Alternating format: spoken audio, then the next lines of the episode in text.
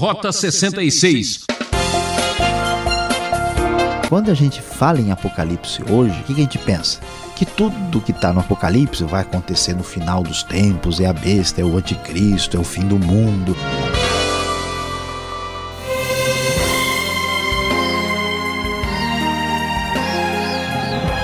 Rota 66, a vereda do mistério. A trilha da revelação está no ar.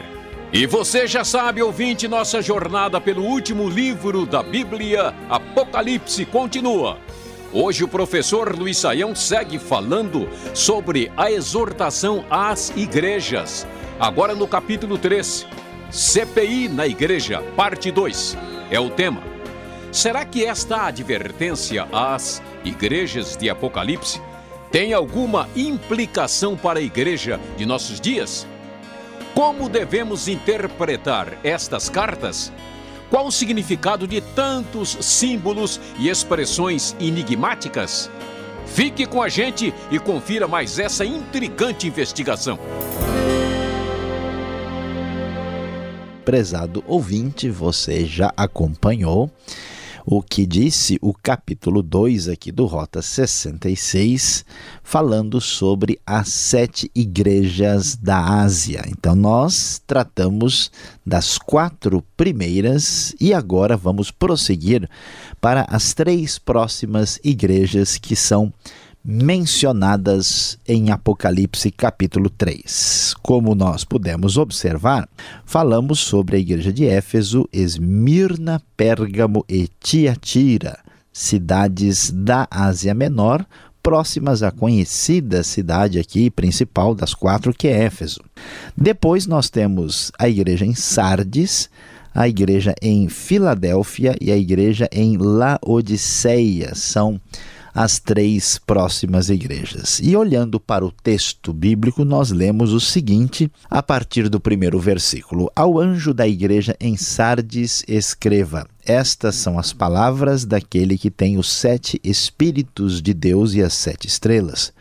Conheço as suas obras, você tem fama de estar vivo, mas está morto. Esteja atento, fortaleça o que resta e o que estava para morrer, pois não achei suas obras perfeitas aos olhos do meu Deus. Lembre-se, portanto, do que você recebeu e ouviu, obedeça e arrependa-se, mas se você não estiver atento, virei como um ladrão e você não saberá a que hora virei contra você. No entanto, você tem aí em Sardes uns poucos que não contaminaram as suas vestes, eles andarão comigo vestidos de branco, pois são dignos. O vencedor será igualmente vestido de branco, jamais apagarei o seu nome do livro da vida, mas o reconhecerei diante do meu Pai e dos seus anjos. Aquele que tem ouvidos, ouça o que o Espírito diz à igreja. Prezado ouvinte, como nós podemos observar, aqui também aparece o mesmo modelo que vemos no capítulo anterior para as demais igrejas. Há aqui uma palavra de recomendação muito positiva para a igreja de Sardes, porque ela é uma igreja que trabalha, uma igreja que está em atividade plena. No entanto, ela carece de perfeição, ela mostra uma certa superficialidade no seu procedimento e é necessário que ela venha a se arrepender e despertar conforme o texto nos apresenta. E é interessante que a ideia da premiação dada ao vencedor aqui é que ele será vestido de branco e o seu nome não será apagado do livro da vida. A ideia de vestes brancas geralmente está associada aos redimidos e nos lembra a ideia clara de purificação. Em seguida, depois da igreja de Sardes, vemos o exemplo de Filadélfia. Estas são as palavras daquele que é santo e verdadeiro que tem a chave de Davi. Observe quantos símbolos ligados ao Antigo Testamento aparecem no Apocalipse e já aqui nas famosas sete cartas. O que ele abre, ninguém pode fechar, e o que ele fecha, ninguém pode abrir. Conheço as suas obras, eis que coloquei diante de você uma porta aberta que ninguém pode fechar. Sei que você tem pouca força, mas guardou a minha palavra e não negou o meu nome. Frase importante quando a gente lembra que o contexto é de perseguição. Veja o que farei com aqueles que são sinagoga de Satanás e que se dizem judeus e não são, mas são mentirosos. Mais uma vez, essa imagem é retomada aqui no Apocalipse. Farei que se prostrem aos seus pés e reconheçam que eu o amei. Visto que você guardou a minha palavra de exortação à perseverança, eu também o guardarei da hora da provação que está para vir sobre o mundo para pôr à prova os que habitam na terra. Venho em breve. Prossegue o texto. Retenha o que você tem para que ninguém tome a sua coroa. Farei do vencedor uma coluna no santuário do meu Deus, e dali ele jamais sairá. Escreverei nele o nome do meu Deus e o nome da cidade do meu Deus, a Nova Jerusalém, que desce dos céus da parte de Deus, e também escreverei nele o meu novo nome. Aquele que tem ouvidos, ouça o que o Espírito diz a igrejas. De maneira muito especial, a igreja de Filadélfia, ela é surpreendente. Ela apresenta aqui a melhor performance de todas as igrejas. Filadélfia aparece como uma igreja marcada por fidelidade, que não recebe nenhuma repreensão para a própria igreja. E a sua atitude que se espera dessa igreja é que ela mantenha ao seu procedimento. É interessante que esta igreja vai ser guardada da provação que está para vir sobre o mundo e ah, o seu prêmio como vencedor é ser coluna do santuário de Deus, uma coisa que faz bastante sentido aqui no contexto. Né? Os antigos muitas vezes colocavam os seus nomes em colunas nas cidades gregas, e isso aqui nos remete a essa mesma é, imagem. E a ideia de escrever o nome de Deus, o nome da cidade, a Nova Jerusalém, o nome refere-se à identidade, à questão da nova a identidade daqueles que são redimidos neste elemento que evoca a, o, o elemento escatológico final, aparece aqui na premiação de Filadélfia como a igreja que também tem lá aquele que é chamado de vencedor, como acontece com as outras. Filadélfia é um exemplo extraordinário de fidelidade. E, por último, temos uma igreja. Esta sim vai ser uma igreja terrível, a sétima igreja tem um perfil muito negativo. Estas são as palavras do Amém, a testemunha fiel e verdadeira, o soberano da criação de Deus. Conheço as suas obras, sei que você não é frio nem quente. Melhor seria que você fosse frio ou quente, assim porque você é morno, não é frio nem quente, estou a ponto de vomitá-lo da minha boca.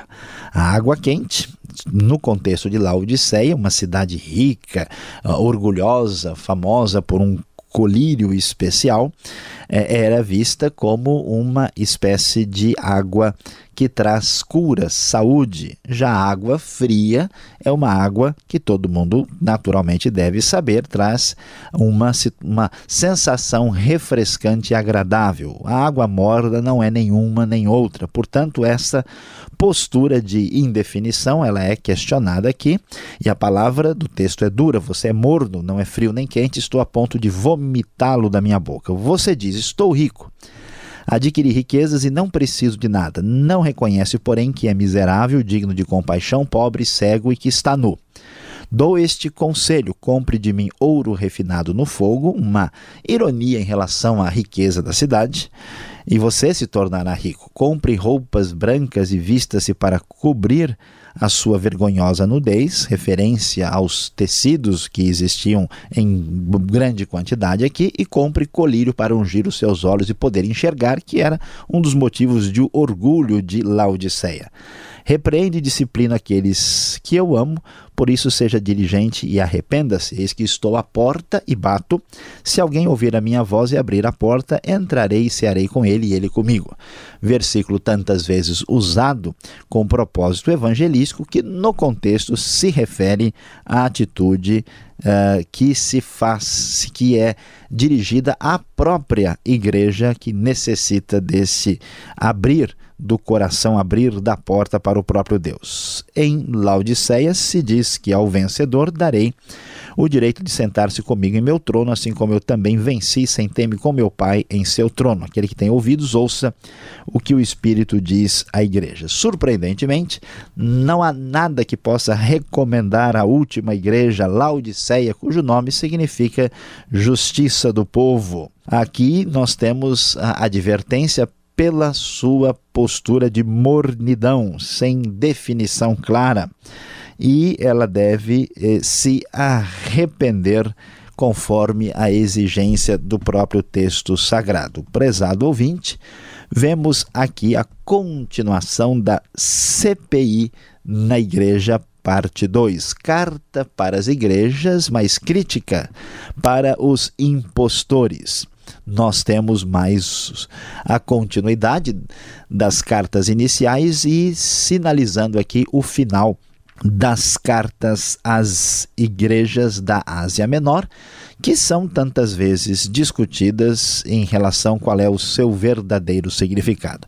Fique ligado, preste bastante atenção, nós vamos, na sequência das perguntas, falar com mais detalhes sobre o sentido das cartas de Sardes, Filadélfia e Laodiceia aqui no Rota 66, quando falamos sobre CPI na Igreja, parte 2, falando sobre o capítulo 3.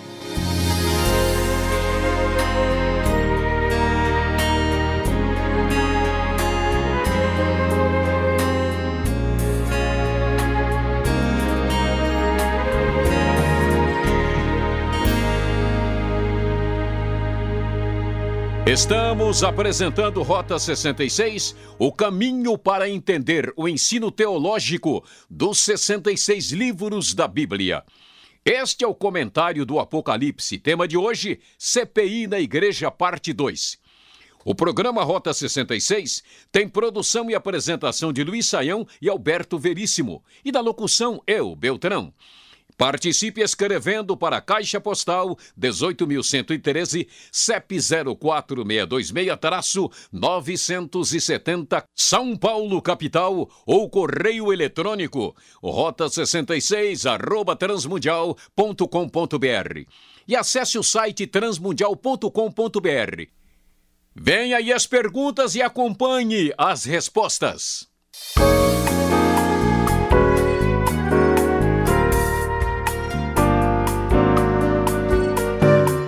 Agora é a nossa vez com as perguntas. Apocalipse capítulo 3, você está acompanhando.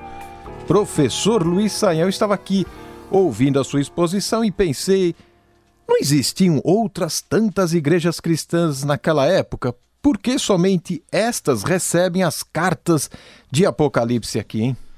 Pois é, pastor Alberto, de fato nós, na, a essa altura do campeonato, temos muitas igrejas cristãs em todo o mundo romano. É importante entender que estas igrejas estão aqui mencionadas porque elas estão na região próxima a, a Éfeso. E Éfeso era a cidade onde João ah, tinha o seu ministério, o seu trabalho. Portanto, essas cartas, na verdade, têm um significado muito mais amplo, um significado geral. Elas trazem mensagens para todas as igrejas, mas o contexto geográfico está delimitado em função daquilo que fazia sentido imediato para as localidades próximas ao ministério, o centro do ministério do apóstolo João. Existem muitas discussões sobre a interpretação do Apocalipse, como que as cartas vão se enquadrar nesse contexto de discussão toda. Pois é, pastor Alberto, na verdade, o livro do Apocalipse é, gera muita discussão, principalmente quando a gente discute uh, se o que está uh, sendo apresentado aqui já aconteceu ou não aconteceu. Existe uma maneira de interpretar o Apocalipse que muitos chamam de maneira simbolista, outros chamam de idealista, que é uma tentativa de entender o Apocalipse fora, totalmente fora ah, da questão assim temporal, né? Ou seja, o Apocalipse é visto como um quadro que fala da luta entre o mal e o bem Uma outra maneira de tentar entender o que acontece no livro e também no caso aqui das próprias cartas é chamada de posição uh, histórica ou historicista, uh, que entende que o Apocalipse é uma espécie de história da igreja apresentada numa uh, sequência e que, portanto, nós podemos ver aí simbolicamente os principais acontecimentos da história da Igreja de Cristo. A outra interpretação, um pouco menos popular, mas que em alguns aspectos deve ser considerada, é chamada de posição preterista. Né? Quando a gente fala em Apocalipse hoje, o que, que a gente pensa? Que tudo que está no Apocalipse vai acontecer no final dos tempos, é a besta, é o anticristo, é o fim do mundo, é tudo coisa do futuro. Pergunta que a gente tem que levantar é: será que algumas dessas coisas, como foram escritas há muito tempo atrás, será que elas já não aconteceram? Será que elas não aconteceram na época em que foram escritas? Então, a posição preterista acredita que a maioria do conteúdo do Apocalipse já aconteceu. Existe aí a vinda né, plena do reino de Deus, a Nova Jerusalém, a vida eterna, tudo isso que está prometido ainda vai acontecer, mas a maioria do livro está localizada no passado. A maioria ah, das igrejas cristãs de, de, de perfil evangélico entende que a maioria do Apocalipse é uma coisa marcada ainda para acontecer no futuro, ou seja, Geralmente, é, do capítulo 4 em diante, a maioria acha que está no futuro. Nem tudo é certeza absoluta. O livro é um livro aberto, nós temos de estudar e tentar entender o que ele diz. Agora, no caso das cartas, as cartas não são tão problemáticas nesse sentido. Pouquíssima gente entende as cartas como uma referência ao futuro. As cartas devem ser entendidas ou como uma referência ao passado, né, o que aconteceu quando elas são endereçadas às igrejas, ou no máximo a uma referência histórica. Né? Portanto, geralmente dos 22 capítulos do Apocalipse, a maioria entende que o que acontece do capítulo 4 para frente é uma referência futurista. O nosso ouvinte é convidado a se aprofundar no estudo e tomar decisão consciente sobre aí a posição mais adequada. Muito bem, você está falando sobre as cartas, né, do capítulo 2, capítulo 3, e no capítulo 3 eu quero saber agora, estas cartas, elas tinham ligação apenas com a igreja em questão ou o significado da sua mensagem está na história da igreja mesmo, da época? É, na verdade, pastor Alberto, a, a, questão aqui é, que se discute é se essas cartas têm uma mensagem que se refere apenas para a própria igreja local ou se estas igrejas locais são símbolos né, de igrejas específicas da história. Então, o que, que acontece? Uma interpretação interessante que foi levantada é que as sete igrejas são sete períodos diferentes da história da igreja cristã. Por isso a gente vai ver uma coisa interessante. Por exemplo, a gente começa, né, isso lembrando lá do, do próprio capítulo 2, primeiro, uma referência a uma igreja muito elogiada, que é a igreja de Éfeso. A igreja de Éfeso né, uh, é considerada a igreja que apresenta aí a igreja primitiva. Depois nós vamos ver né, a terceira a igreja aí de maneira muito negativa, Pérgamo né, e Tiatira também, como igrejas do contexto mais ligados à época medieval. Aí vamos chegar mais para frente a Filadélfia, né, que é a penúltima igreja, uma igreja muito especial uh, e muito fiel, que é entendida como igreja da época da Reforma. E Laodiceia, que é praticamente aí uma das a pior, se não, é, é, é, talvez pelo menos entre as piores, é vista como a igreja do final dos tempos, uma igreja arrogante e fria e com muitos problemas. Então a ideia é um esquema certinho. Olha, tá vendo só? Né, como aí nós temos uma contagem da história das igrejas, é uma sugestão de interpretação. Poucos intérpretes vão imaginar que essas cartas são apenas cartas para as igrejas locais. Uma outra maneira de ver o significado dessas cartas é entender que elas têm mensagens para diferentes tipos de igrejas que vão estar presentes em todas as épocas, em todos os lugares. Ou seja, numa cidade, por exemplo, como São Paulo, a gente tem igreja que é a cara de Laodiceia. A gente tem igreja que parece mais com Éfeso. Tem igreja que é semelhante a Filadélfia. E assim por diante, portanto, essas mensagens particulares têm uma aplicação universal. Agora, por que tantos símbolos, expressões judaicas aqui como chave de Davi aparece no texto, Nova Jerusalém, qual a razão de encontrarmos esses ícones judaicos aqui?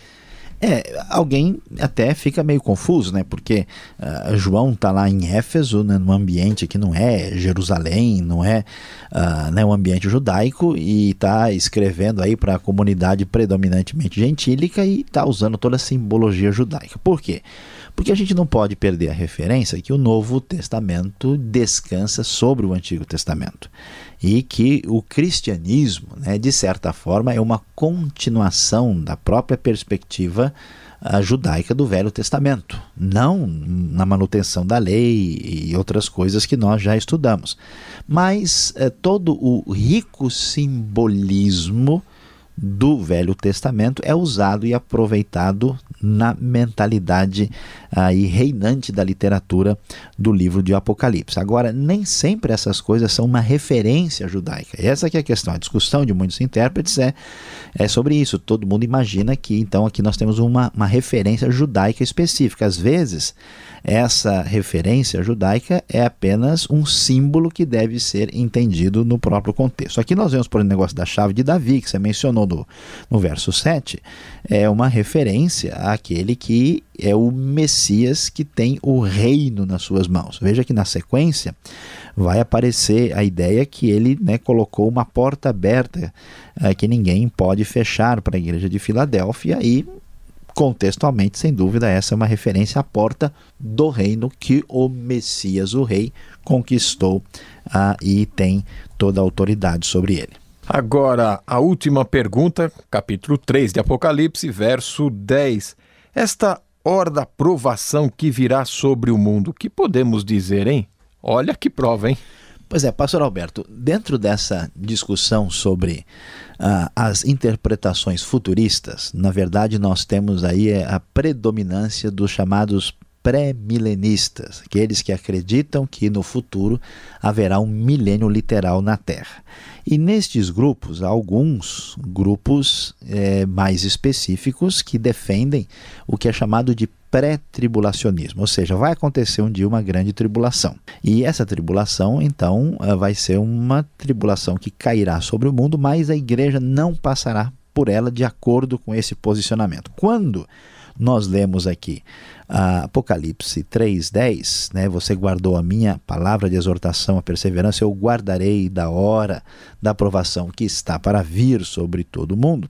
Ah, então, o que, que, se imagina? Essa aqui é a igreja fiel da época da reforma e dos grandes avivamentos, que foi, né, ficou, foi libertada, ficou livre ah, da tribulação que vai acontecer no contexto final do tempo de Laodiceia, ou de qualquer maneira, uma referência que a igreja não passará pela tribulação. Nós não podemos ter tentando ter tanta certeza a respeito disso.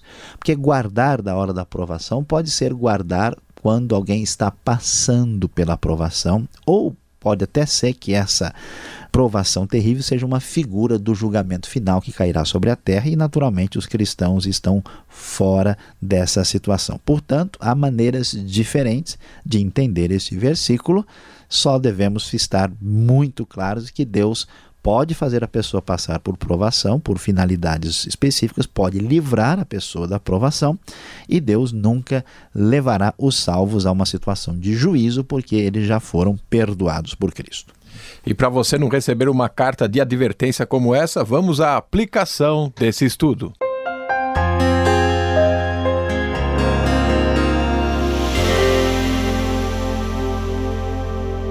Hoje no Rota 66 estudamos Apocalipse capítulo 3. É, prezado ouvinte, você acompanhou CPI na igreja, parte 2. É carta para os irmãos, mas é crítica para os impostores. Vimos as igrejas de Sardes, Filadélfia e Laodiceia.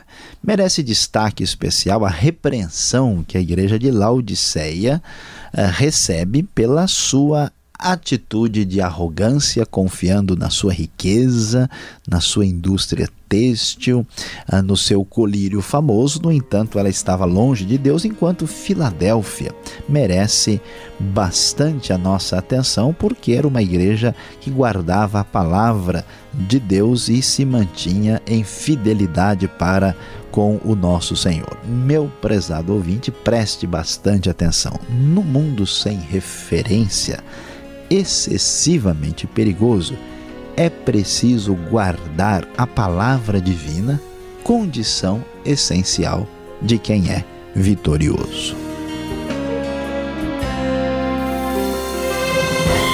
Ah, que pena! Nosso tempo acabou e o Rota 66 precisa ir embora. Esperamos por você nesta mesma sintonia e horário para a continuação deste estudo, ok? Rota 66 é uma realização transmundial. Aquele forte abraço e até o próximo programa.